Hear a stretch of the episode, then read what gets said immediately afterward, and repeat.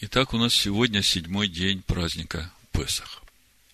И мы знаем, что все праздники Всевышнего – это совсем не то, что называется праздниками в мире, когда народ пьет, ест, насыщает свой желудок.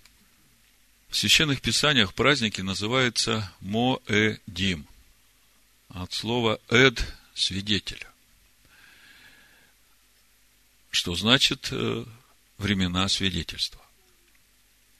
И когда мы смотрим на все праздники, на все Маэдим Всевышнего, которые Он заповедал нам праздновать, начиная с праздника Шаббат и дальше все праздники Аданая, начиная с Песах и до праздника Суккот и восьмого дня Шмини Ацерет, мы видим во всех этих праздниках определенные события, которые как э, направляющие для жизненного пути каждого человека, как э, определяющие вехи в истории всего человечества.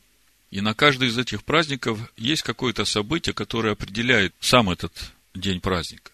Допустим, если мы говорим о начале праздника Песах, 14 день первого месяца вечер, то определяющим является жертва Агнца.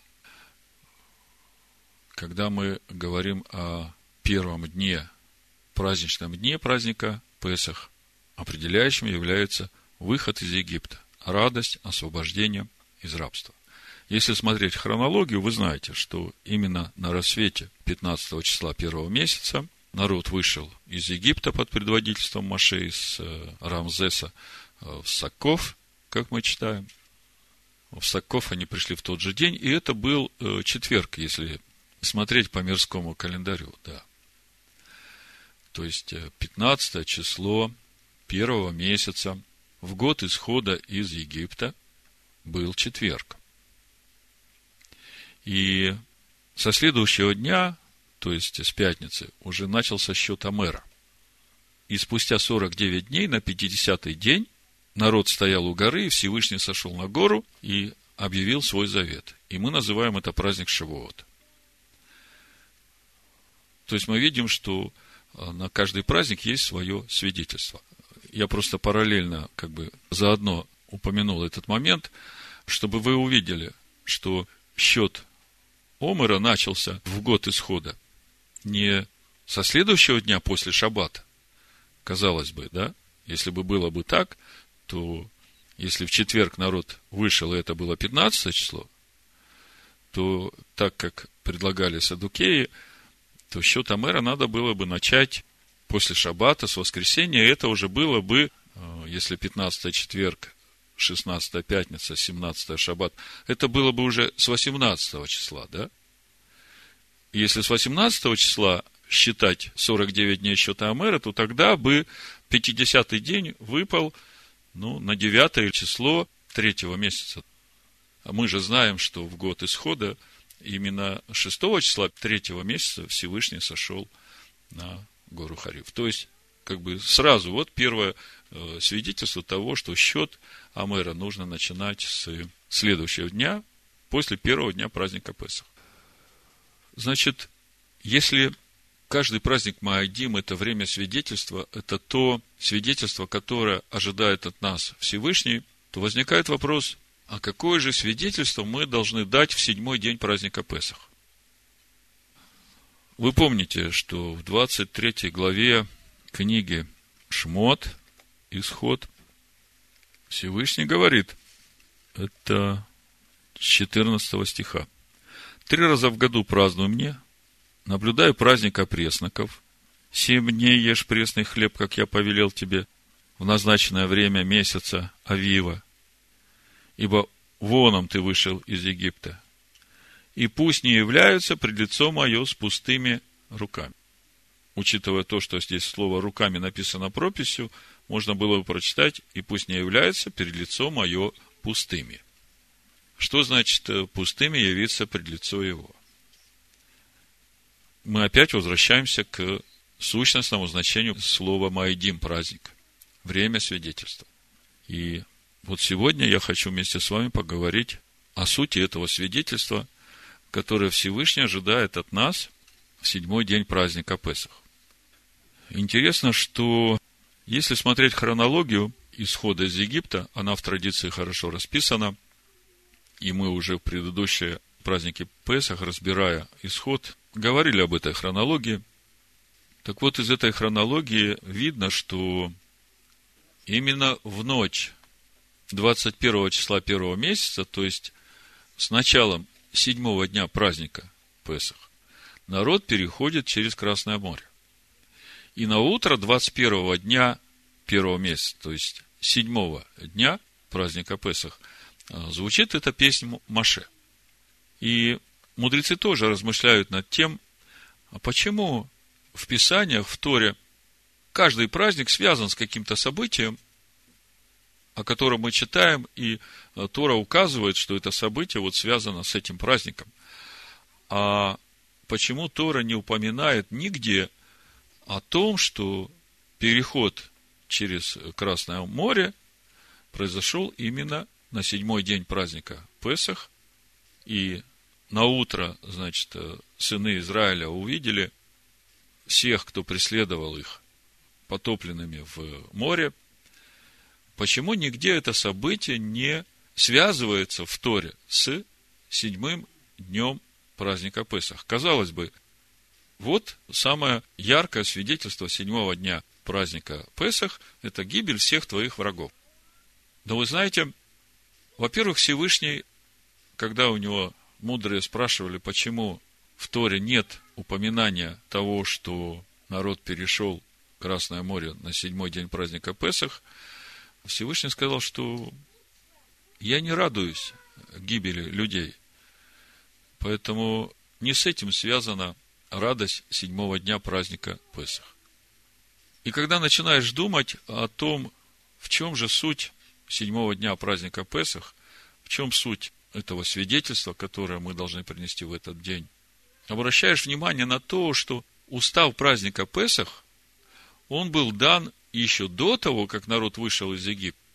И о праздновании седьмого дня праздника Песах было сказано еще до того, как народ перешел Красное море, и все, что там произошло, и песнь Маше. Давайте посмотрим исход 12 главу, мы там это увидим. То есть, логично было бы нам предположить, что радость вот этого седьмого дня праздника Песах, она связана именно с переходом через э, Красное море, гибелью врагов, но в уставе праздника Песах об этом ничего не говорится. Э, давайте прочитаем исход 12 главу, мы это увидим. Ну, 12 глава, вы знаете, как начинается, с того, что нужно приготовить 10 э, числа внести в дом Агнца, которого нужно принести в жертву 14 числа первого месяца на заходе солнца, помазать этой кровью косяки дверей, э, всю ночь пребывать в доме, где помазаны э, косяки дверей. Значит, 13 стих. И будет у вас кровь знамением на домах, где вы находитесь, и увижу кровь, и пройду мимо вас, и не будет между вами язвы губительной, когда буду поражать землю египетскую. И да будет вам день сей памятен, и празднуйте воной праздника Данаю во все роды ваши, как установление вечное, празднуйте его. 15 стих. Семь дней ешьте пресный хлеб. С самого первого дня уничтожьте квасное в домах ваших. Ибо кто будет есть квасное с первого дня до седьмого, душа-то истреблена будет из среды Израиля. В первый день да будет у вас священное собрание, и в седьмой день священное собрание. Никакой работы не должно делать в них, только что есть каждому, одно то можно делать вам. Наблюдайте, опресноки, ибо в сей самый день я вывел ополчение ваше из земли египетской, и наблюдайте день сей в роды ваши, как установление вечное. С 14 дня первого месяца с вечера ешьте пресный хлеб, до вечера 21 дня того же месяца. Семь дней не должно быть закваски в домах ваших, ибо кто будет есть квасное, душа-то истреблена будет из общества израильтян, пришелец ли то, или природный житель земли той. Ничего квасного не ешьте, во всяком место пребывания вашем, ешьте пресный хлеб. Вот мы видим устав праздника Песах. Он дан Маше еще даже до того, как народ вышел из Египта. И тогда возникает вопрос, а какое же свидетельство мы должны дать Всевышнему в седьмой день праздника Песах? Мудрецы говорят, что главным свидетельством седьмого дня праздника Песах является та песнь, которую воспел Маше и сыны Израиля. И когда я вот э, в этом контексте своих размышлений начинаю читать песню Моисея, вопрос-то, почему же Всевышний не связал седьмой день праздника опресноков с окончательным освобождением? То есть получается, что переход через Красное море и гибель врагов – это не то, что должно являться нашей радостью седьмой день праздника опресноков. Тогда вопрос, а что же должно являться нашей радостью в седьмой день праздника опресноков? И по сути это и будет вот это свидетельство, которое мы должны дать Всевышнему. Вообще, мы уже не первый год разбираем устав праздника Песах и духовный смысл этого праздника. И учитывая все эти откровения о семи днях праздника Песах, мы уже раньше говорили, что семь дней праздника Песах – это как образ пути каждого уверовавшего в полноту Машеха, в покой Всевышнего. Вообще само слово «седьмой день» оно сразу нас связывает с седьмым днем покоя, когда Всевышний успокоился всех дел своих и осветил этот седьмой день тем, что пребывал в покое. И когда мы говорим о седьмом дне праздника Песах, все семь дней нашего вкушения пресного хлеба, они должны нас привести к седьмому дню, то есть к этому же самому покою. И по сути, оно так и есть. Смотрите, наш путь начинается 14 э, числа первого месяца вечером, закладывается в жертву агнец, приносится в жертву агнец, и с этого наш путь начинается. И дальше, 7 дней праздника опресноков, это весь наш путь в полноту возраста Машеха, и это как свидетельство того, что мы должны войти в покой Всевышнего. И это и должно являться нашим свидетельством – седьмого дня праздника Всевышнего. Я сейчас это покажу вам в Писаниях. Вот когда я начал читать песнь Маше и размышлять, а где же здесь есть это свидетельство седьмого дня, то я его увидел тут же во втором стихе. Смотрите. Но буду читать с 31 стиха 14 главы и потом 15 главу, 1 стих и дальше. 31 стих, 14 глава книги Шмот – написано, «И увидели израильтяне руку великую, которую явил Адонай над египтянами, и убоялся народ Адоная, и поверил Адонаю и Маше, рабу его. Тогда Маше и сыны Израиля воспели Адонаю песнь сию и говорили». То есть, э, смотрите, такая ситуация, ну, как бы, не говорящая о единстве Маше с народом. Казалось бы, столько чудес Всевышний сделал через Маше, сынам Израиля. Уже должны были быть едины, как одно целое, сыны Израиля с Маше. И здесь мы читаем, и убоялся народ Аданая, и поверил Адонаю и Маше. А что было до этого? Вопрос. То есть, вот этот момент как бы не славит сынов Израиля, и говорит о том, что у них не было вот этого доверия Всевышнему, такого же, как было у Маше. Главное свидетельство седьмого дня. Читаем дальше. Значит, э, Моисей поет песню, и сыны Израилевы вместе с Маше поют эту песню. Пою Адонаю, ибо он высоко превознесся, коня и всадника его ввергнул в море. И вот второй стих. Адонай – крепость моя и слава моя. Он был мне спасением. Вот когда смотришь на это слово крепость, на иврите слово оз это же слово мы встретим и в 117-м псалме, и у Исаия в 12 главе. Я просто сейчас, вот глядя на это место Писания, хочу сказать, что вот это и есть главное свидетельство седьмого дня. То есть, это то, что должно быть в нас в конце нашего пути. Это то, что мы должны дать как свидетельство сегодня Всевышнему. Потому что сегодня седьмой день праздника Песах. Адонай – крепость моя и слава моя, Он был мне спасением, Он всесильный мой.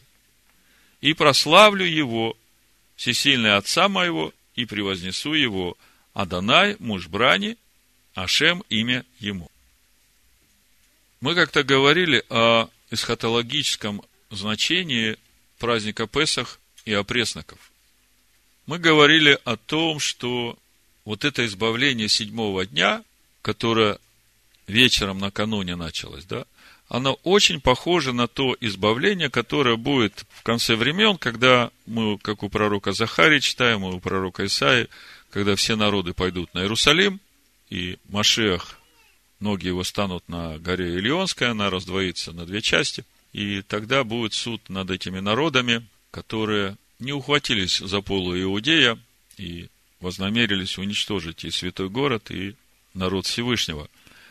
То есть, как бы об эсхатологии мы говорили. И мы также говорили, что праздник Песах и опресноки, в общем-то, это и есть суть полноты Ишуа Амашеха, потому что Ишуа – это жертва, которая заклана за нас, а Машех – это слово, которым надо нам напитаться, чтобы достигнуть будущего мира, обновив свое естество в образ и подобие Сына Всевышнего. То есть, Песах 14 числа вечером – это та жертва, которую Всевышний принес, отдав жертву Сына своего Машеха Иешуа, а семь дней опресноков – это полнота самого Машеха, как Слово Всевышнего. Так вот, все это вместе складывая, приходим к пониманию того, что главным свидетельством седьмого дня должно стать вот это наше состояние, когда Он становится моей силой, когда Он становится моей славой, когда Он становится моей песней. Помните, написано, только через тебя могу я славить тебя. С этим все понятно. А когда он становится моей силой, когда он становится моей славой. Когда он наполняет меня. Вот это и есть главное свидетельство, с которым мы должны прийти в седьмой день. И в этом суть нашей радости седьмого дня, а не в том, что Всевышний потопил в Красном море всех, кто хотел погубить народ Всевышнего. Прочитаю еще 117-й псалом и Исаию 12 главу, чтобы вы почувствовали, что вот это событие, которое мы читаем здесь, и то, что написано в 117-м псалме и у Исаию 12, они все взаимосвязаны, и как раз, если смотреть даже эсхатологически, указывают на то последнее время, шестого дня, скажем так, когда приблизится это время наступления Царства Всевышнего в этом мире – Значит, э, смотрите, 117-й псалом я прочитаю с 5 стиха. Здесь мы увидим как раз вот этот наш духовный путь на тот уровень, когда он становится моей силой, моей славой и моей песней. Псалом 117 с 5 стиха. «Из тесноты возвал я к Адонаю, и услышал меня, и на пространное место вывел меня Адонай». Из тесноты. Теснота, Мицраим – и мы говорим о том, что мы каждый год делаем исход, как бы переходя с одной стоянки на другую, из тесноты одной стоянки в простор другой стоянки, и потом снова Всевышний показывает нам тесноту, и мы снова делаем исход из тесноты этой стоянки в простор новой стоянки, и так мы движемся из веры в веру, из славы в славу, из силы в силу. То есть, все больше и больше Божьего естества наполняет наше сердце и внутренности наши. Значит, вывел меня на пространное место, Адонай за меня, не устрашусь, что сделает мне человек. И я понимаю, что на каждом уровне нашей духовной зрелости мы должны проходить вот эти испытания, чтобы то, во что мы верим, то, что мы исповедуем, чтобы это действительно, пройдя через огонь, стало нашим естеством, так же, как и первое откровение, о котором я вам говорил, это откровение о субботе. То же самое, оно прошло через огонь, и оно э, стало этой духовной территорией моего внутреннего человека, на которую уже никто не покушается. Так вот, Адонай за меня, не устрашусь, что сделает мне человек? Адонай мне помощник, буду смотреть на врагов моих. Лучше уповать на Адоная, нежели надеяться на человека. Лучше уповать на Адоная, нежели надеяться на князей. Все народы окружили меня, но именем Адоная я не сложил их. Обступили меня, окружили меня, но именем Адоная я не сложил их. Окружили меня, как пчелы, и угасли, как огонь в терне. Именем Адоная я не сложил их. Сильно толкнули меня, чтобы я упал, но Адонай поддержал меня. Вот когда читаешь эти строки, невольно приходит такой вопрос, а что значит именем Аданая я победил вот эти все неприятности, не сложил всех врагов? Как это происходит? Вот мне очень бы хотелось, человек читает, который не знает духовной сути этого процесса, он читает и думает, как бы мне вот так вот научиться именем Аданая не злагать всех своих врагов. Так вот, э, когда мы говорим об имени Аданая, мы молимся об этом в молитве «Отче наш», как минимум два раза в день. «Отче наш, сущий на небесах, да святится имя Твое». И когда мы говорим о том, что это значит, мы приходим в 22 главу книги Левит и читаем с 31 стиха, Всевышний говорит, «И соблюдайте заповеди мои и исполняйте их, я Адонай. Не бесчестите святого имени моего, чтобы я был святим среди сынов Израилевых, я, Адонай, освящающий вас, который вывел вас из земли египетской, чтобы быть вашим Элогим. Вот здесь все. То есть, если ты хочешь не изложить всех врагов, восстающих на тебя, то ты можешь это сделать только призвав имя Аданая. Ты можешь победить всех врагов только именем Аданая. А как это? А вот, не бесчести святого имени его, соблюдай все его заповеди, повеления и уставы, потому что в этом суть его имени. Причем соблюдай не от ума, а соблюдай сердцем. Потому что если ты будешь соблюдать всем сердцем, то тогда будет святость. А если ты сердце к этому не приложишь, то это просто дела плоти. Ты как бы по уму соблюдаешь, ну, скажем, сегодня пришел сюда, потому что, ну, написано собрание, и я тоже как все.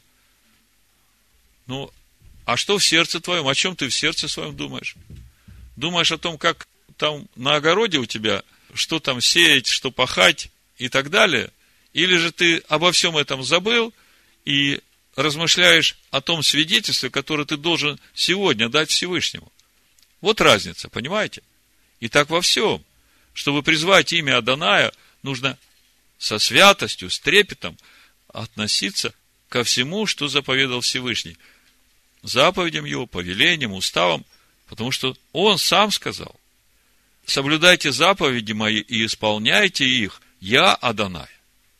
Когда мы читаем «Я Адонай», это значит, что других вариантов нет. У него все под контролем. Он все видит. Не бесчестите святого имени моего. И когда это вместе читаешь, понимаешь, что заповеди, его повеления и уставы – это и есть имя святое его. И мудрые говорят, тот, кто свято относится к святому, тот освящается. Каким образом? Написано – чтобы я был святим среди сынов Израилевых, Я Адонай, освящающий вас.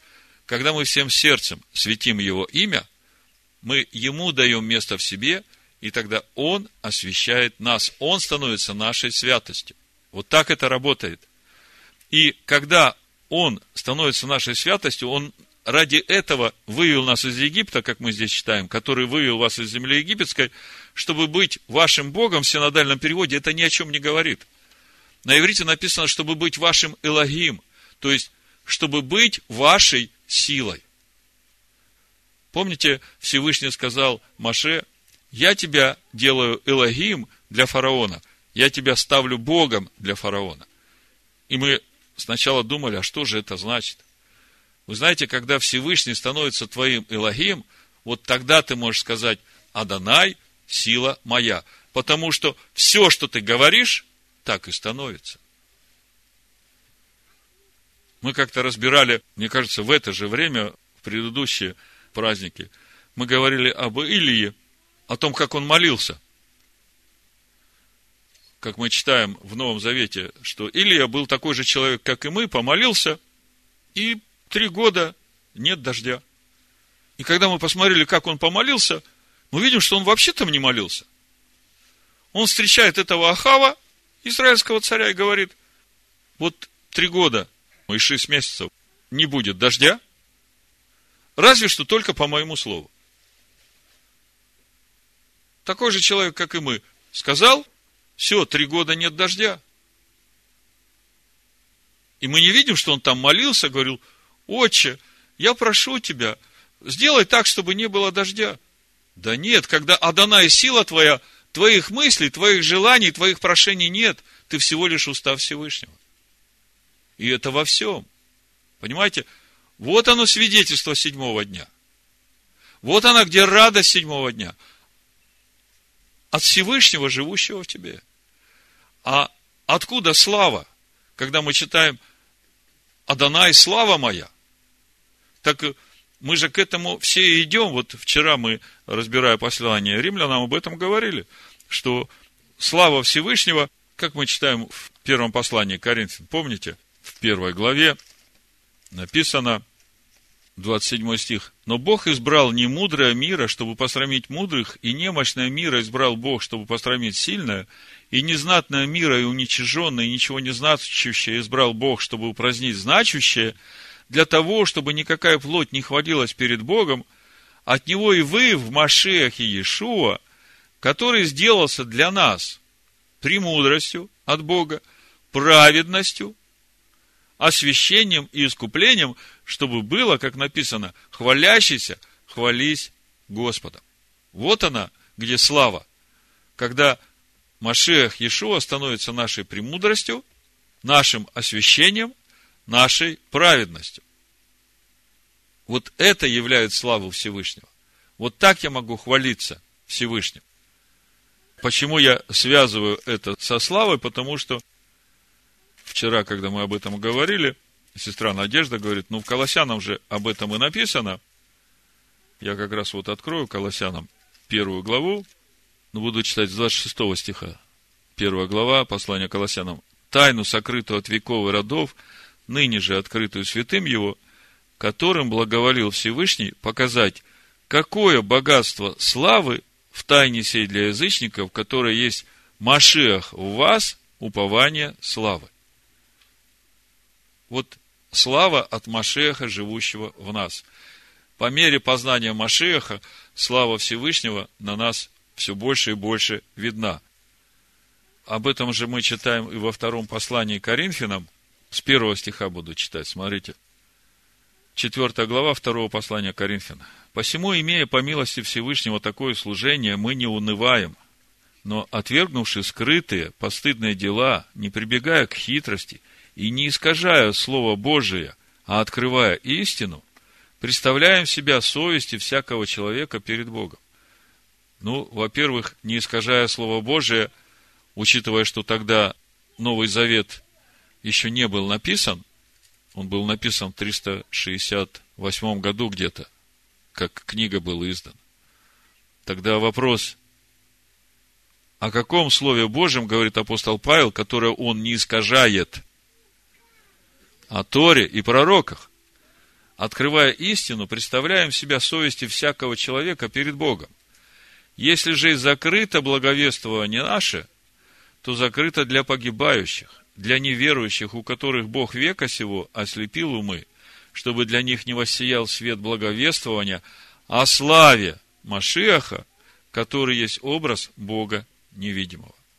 Ибо мы не себя проповедуем, но Машиаха Иешуа, Господина, а мы рабы ваши для Иешуа. Потому что Бог, повелевший из тьмы воссеять свету, озарил наши сердца, дабы просветить нас познанием славы Божией в лице Иешуа Амашеха. Вот он, наш путь в славу Божию. И когда мы говорим, что седьмой день – это день нашего свидетельства, Адонай – сила моя, Адонай – слава моя, Адонай – песнь моя, вот теперь мы понимаем, какое свидетельство мы должны принести Всевышнему – в этот день. Ну, еще я обещал из Исаия прочитать, здесь уже без комментариев, просто прочитаю, я думаю, что об этом все сказано, это только первая часть проповеди, поэтому я сокращу немножко. Значит, Исаия, 12 глава, с первого стиха написано, «И скажешь в тот день, славлю тебя, Адонай, ты гневался на меня, но отвратил гнев твой, и утешил меня. Вот, Эль, сила, вот Эль, спасение мое, уповаю на него и не боюсь. Ибо Адонай – сила моя. То же самое слово «оз», о котором мы читаем в втором стихе 15 главы книги «Исход». Адонай, крепость моя в синодальном написано, а стоит то же самое слово «оз». Адонай – сила моя. И смотрите, и пение мое, Адонай, он был мне во спасение и в радости будете черпать воду из источников спасения и скажете в тот день, славьте Аданая, призывайте имя Его, возвещайте в народах дела Его, напоминайте, что велико имя Его. Пойте Адонаю, ибо Он соделал великое, да знают это по всей земле. Веселись и радуйся, жительница Сиона, ибо велик посреди тебя святый Израилев. Почему же так явно не указано вот это свидетельство седьмого дня в Торе? По сути, это ведь пророческое послание, это ведь э, вот этот маркер, это веха, который определяет направление для каждого, ставшего на путь спасения, на путь Авраама, на путь познания Машеха. Почему вот так явно об этом не сказано в Писаниях? Вы знаете, есть проблема – есть проблема, о которой апостол Павел говорит в Коринфянах, и автор послания евреев тоже об этом говорит. И суть этой проблемы в том, что мало хорошо начать. Нужно также хорошо и кончить. Давайте откроем 1 Коринфянам 9 главу, начнем оттуда. Начнем оттуда, и мы увидим эту проблему. 1 Коринфянам 9 глава, Начну с 24 стиха, потому что то, что мы читаем в 10 главе 1 послания Коринфян, это продолжение вот этой мысли, почему так важно не только хорошо начать, но важно сохранить вот это начатое до самого конца в таком же духе двигаться. Смотрите, 24 стих. Апостол Павел говорит, не знаете ли, что бегущие на ресталище бегут все – но один получает награду. Так бегите, чтобы получить.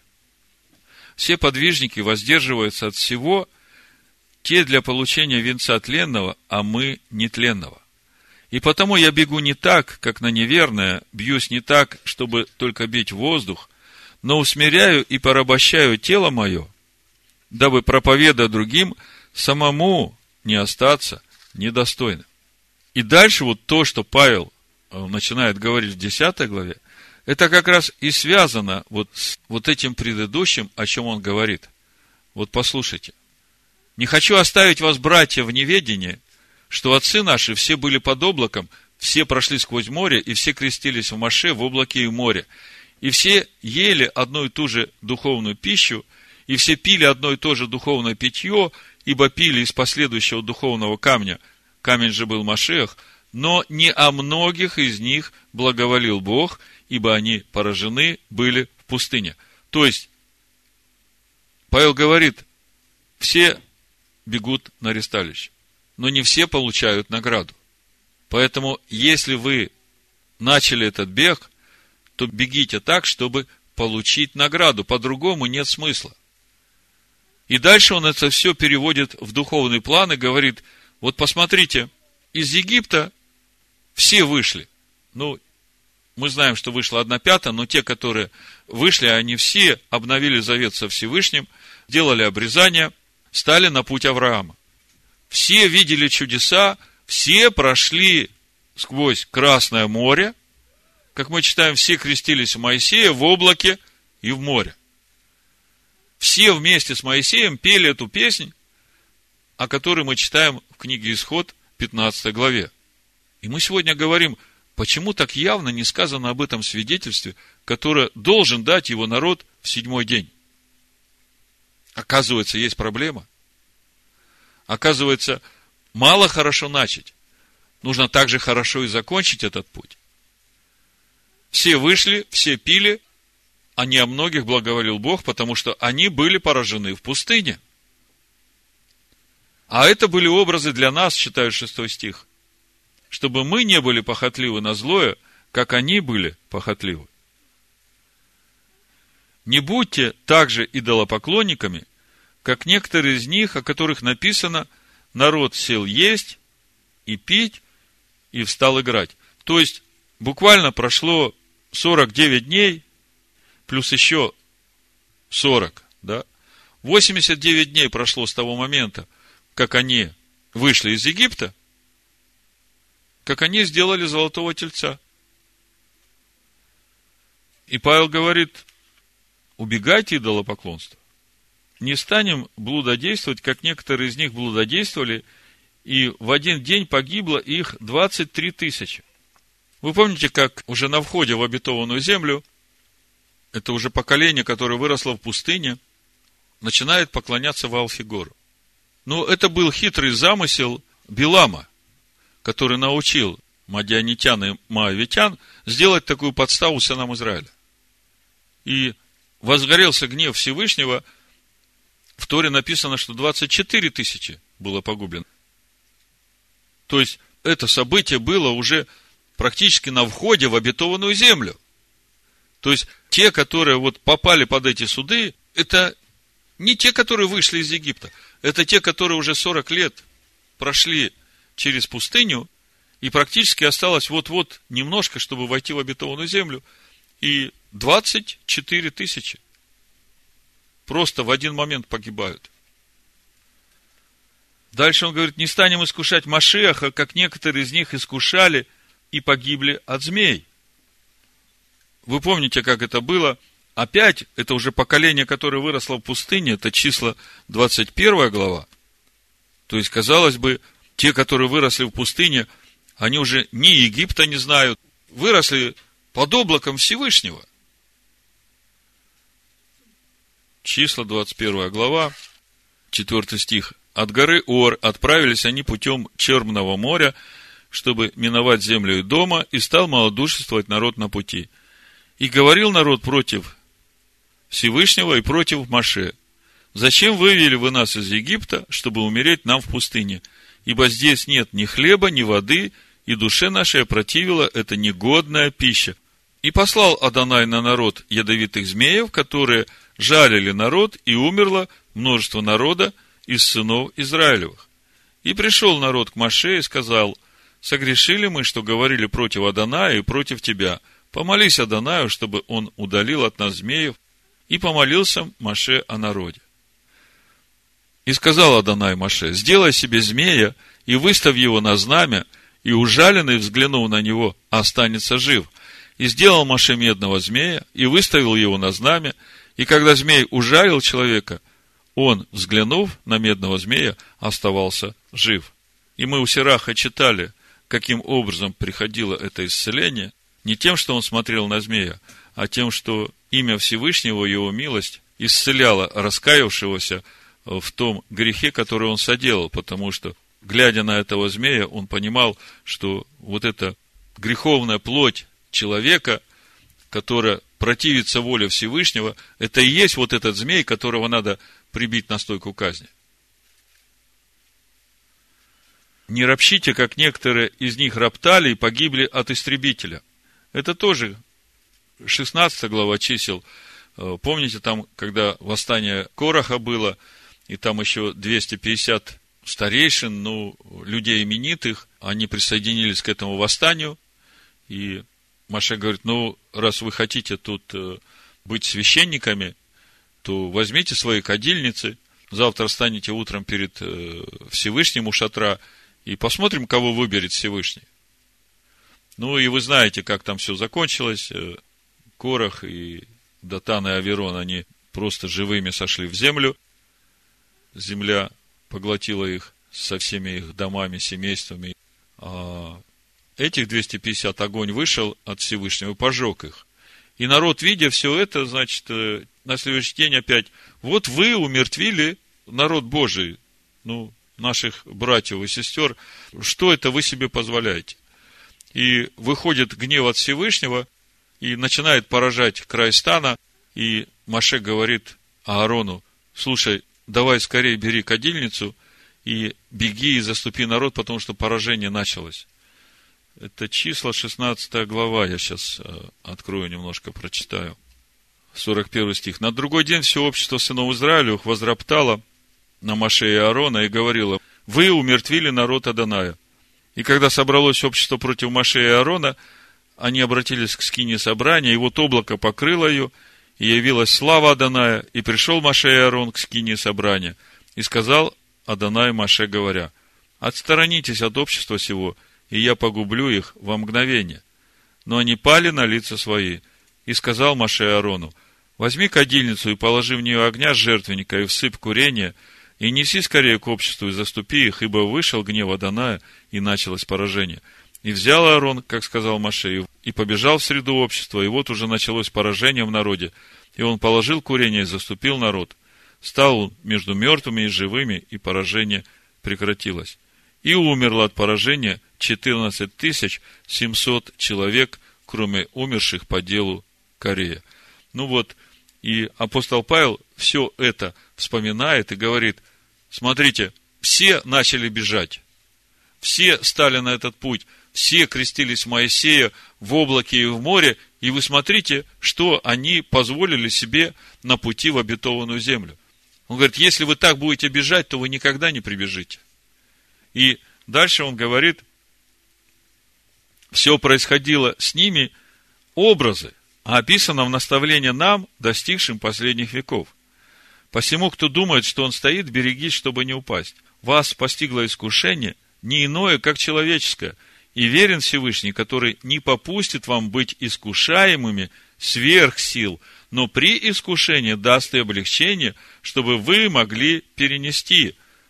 Спрашивается, а почему Всевышний попустит эти искушения? Зачем это нам нужно? Так это и есть тот огонь, через который мы должны пройти, чтобы вот то пресное в нас стало нашим естеством.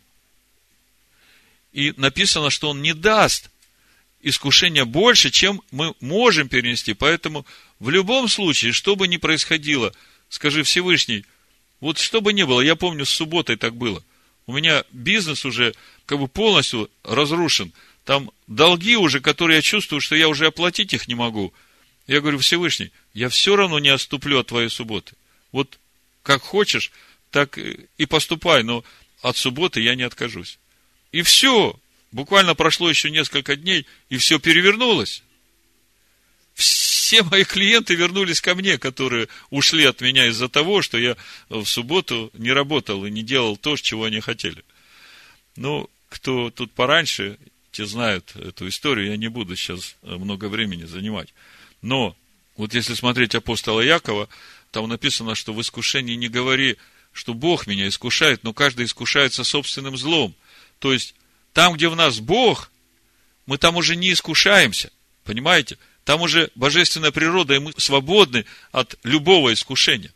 А вот там, где у нас еще наше, человеческое, Вот там мы искушаемся.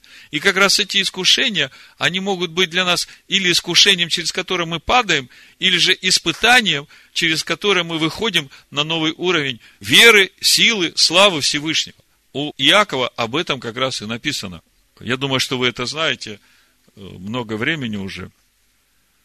Я еще немножко почитаю вам из послания евреям, чтобы вы увидели, что вот это свидетельство седьмого дня, когда мы говорим о том, что суть этого свидетельства – Адонай сила моя, Адонай слава моя, Адонай песнь моя, это и есть свидетельство того, что мы вошли в покой Всевышнего. Вот э, если я у вас просто спрошу, что значит войти в покой Всевышнего? В чем суть его покоя? Где находится этот покой? Ну, очень просто. Покой Всевышнего. То есть, там, где Всевышний, там и его покой. Понимаете? Вопрос. А где это? Вот как бы на пальцах. Всевышний объявил свое слово. Он сказал, вот моя воля.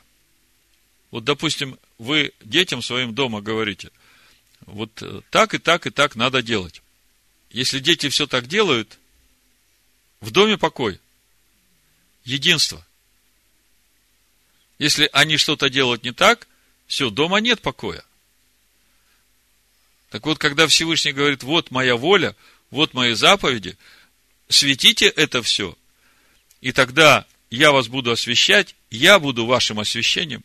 Вот это и есть вот этот путь в его покой. Когда мы соединяемся с его волей. Когда мы становимся одно с его словом. Вот это значит войти в его покой. То есть, там, где его слово исполняется всем нашим сердцем. Так вот, э, с этим теперь пониманием давайте откроем послание евреям, третью главу, потому что войти в его покой – это и есть вот это свидетельство седьмого дня. Потому что в седьмой день Всевышний успокоился от всех дел своих. Седьмой день – это образ Царства Всевышнего на земле, когда он успокоится от всех дел, когда воля Всевышнего здесь будет исполняться всеми, и не будет никого, кто противился бы этой воле, потому что э, сатан будет скован. Значит, э, послание евреям, третья глава. Буду читать с седьмого стиха. Мы сегодня говорим о том свидетельстве, которое нам нужно дать Всевышнему в седьмой день. И когда мы, допустим, празднуем субботу, входим в его покой. Все говорят, не надо праздновать субботу, надо воскресенье праздновать. А кто-то говорит, надо пятницу праздновать. А слово говорит, седьмой день, шаббат, священное собрание. И вот когда мы, не слушая никого, празднуем седьмой день, как написано в слове, то мы этим своим поступком свидетельствуем, что мы верим, что наступит такое время, и это будет седьмое тысячелетие, когда Царство Всевышнего будет и на земле, как на небе.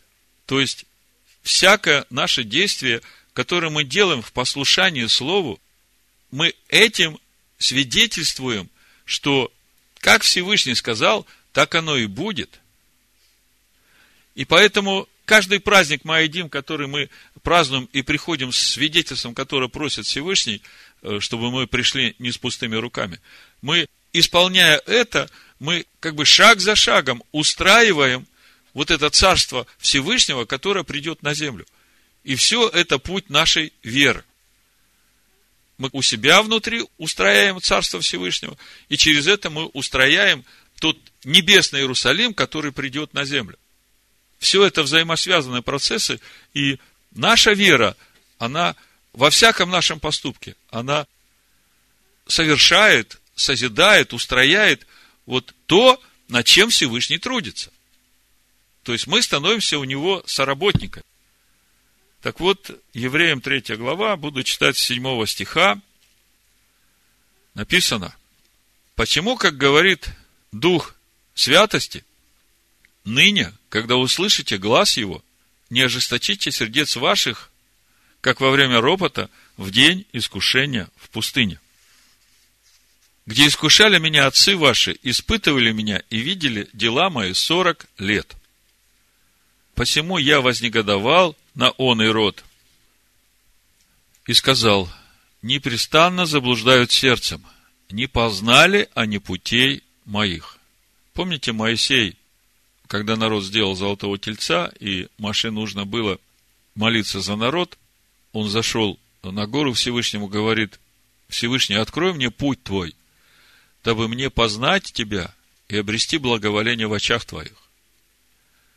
Всевышний говорит, непрестанно заблуждают сердцем, не познали они путей моих. Посему я поклялся во гневе моем, что они не войдут в покой мой. Посмотрите, братья, чтобы не было в ком из вас сердца лукавого и неверного, дабы вам не отступить от Бога живого но наставляйте друг друга каждый день, доколе можно говорить ныне, чтобы кто из вас не ожесточился, обольстившись грехом. Ибо мы сделались причастником Машеху, если только начатую жизнь твердо сохраним до конца. То есть надо бодрствовать, надо все время бодрствовать и помнить, что самое важное для нас не бесчестить Его святое имя. Исполнять заповеди, повеления устава его всем сердцем на том уровне, как нам открыто. И когда мы это делаем, Всевышний нас освещает и наполняет нас своим естеством. И ясно, что без проверок, без испытаний это не может закрепиться в нас, чтобы действительно стать нашим. Поэтому нужно проходить через огонь, поэтому и мацу проводят через огонь. Мы сделались причастниками Машеху, если только начатую жизнь твердо сохраним до конца. Доколе говорится ныне, когда услышите глаз его, не ожесточите сердец ваших, как во время ропота. Ибо некоторые слышавших возроптали, но не все, вышедшие из Египта с Моисеем. На кого же негодовал он сорок лет? Не на согрешивших ли, которых кости пали в пустыне? Против кого же клялся, что не войдут в покой его? как не против непокорных. Итак, видим, что они не могли войти за неверие. То есть, в пустыне остались все непокорные. Посему будем опасаться, чтобы когда еще остается обетование войти в покой его, и мы уже поговорили о том, что значит войти в покой его, не оказался кто из вас опоздавшим. Ибо и нам возвещена благая весть о покое, как и тем, которые вышли вместе с Моисеем из Египта. Но не принесло им пользы слово слышанное, не растворенное верою слышавших. То есть, вот она роль нашей веры. Праведный верою жив будет. Надо растворить вот это слово которая проповедовалась Моисеем в пустыне и тем, которые вышли с ним из Египта. Надо растворить это слово верой.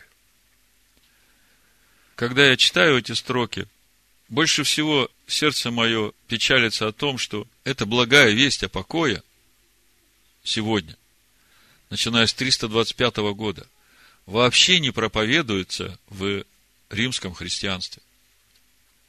Как же они могут растворить верой эту благую весть о покое, заповеди, повеления, уставы Всевышнего, если даже не проповедуется им это?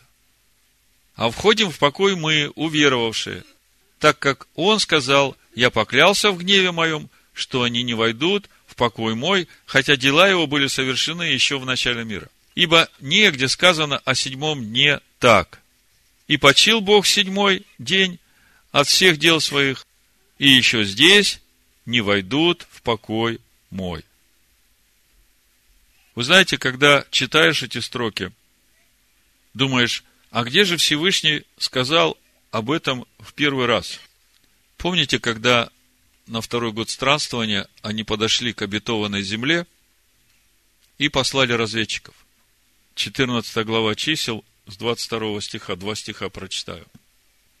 «Все, которые видели славу мою и знамения мои, сделанные мною в Египте и в пустыне, и искушали меня уже десять раз, и не слушали гласа моего, не увидят земли, которую я склятвую, обещал отцам их, все раздражавшие меня, не увидят ее. Но раба моего Халева за то, что в нем был иной дух, и он совершенно повиновался мне, введу в землю, в которую он ходил, и семя ее наследует ее. Вот, вот это первый раз, когда Всевышний сказал, что они не войдут в покой мой, не войдут в мою землю. Об этом же и в 94-м э, псалме Всевышний говорит, но э, вот то, о чем мы читаем дальше, в 94-м псалме, это Давид говорит уже, ну, спустя много лет после того, как Всевышний сказал тому поколению в пустыне, что они не войдут в покой. И основываясь на этом, апостол Павел делает вывод, что вот это ныне, оно же и по сей день ныне, поэтому не пропустите эту возможность, чтобы войти, потому что тем он сказал, что не войдут, но сейчас, после многих лет, он через Давида говорит, что есть еще возможность ныне войти. Вот смотрите, 94-й псалом, с первого стиха буду читать. «Придите, воспоем Адонаю, воскликнем твердыня спасения нашего. Предстанем лицу его со словословием, в песнях воскликнем ему, ибо Адана есть всесильный великий и царь великий над всеми богами. В его руке глубины земли и вершины гор его же, его море, и он создал его, и суши образовали руки его. Придите, поклонимся и припадем, преклоним колени перед лицом Аданая, Творца нашего, ибо Он есть всесильный наш, и мы народ паства Его и овцы руки Его, о, если бы вы ныне послушали гласа его, не ожесточите сердце вашего, как в Мереве, как в день искушения в пустыне, где искушали меня отцы ваши, испытывали меня и видели дело мое.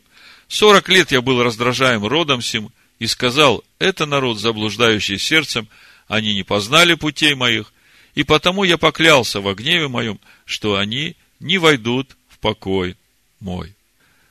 И вот, основываясь на этом псалме, дальше автор послания евреям убеждает нас, сегодняшних, которые тоже слышат эту благую весть о покое, и говорит, вот те ожесточили сердце, не поверили Моисею, они не вошли в его покой, но ныне не ожесточите сердца ваши.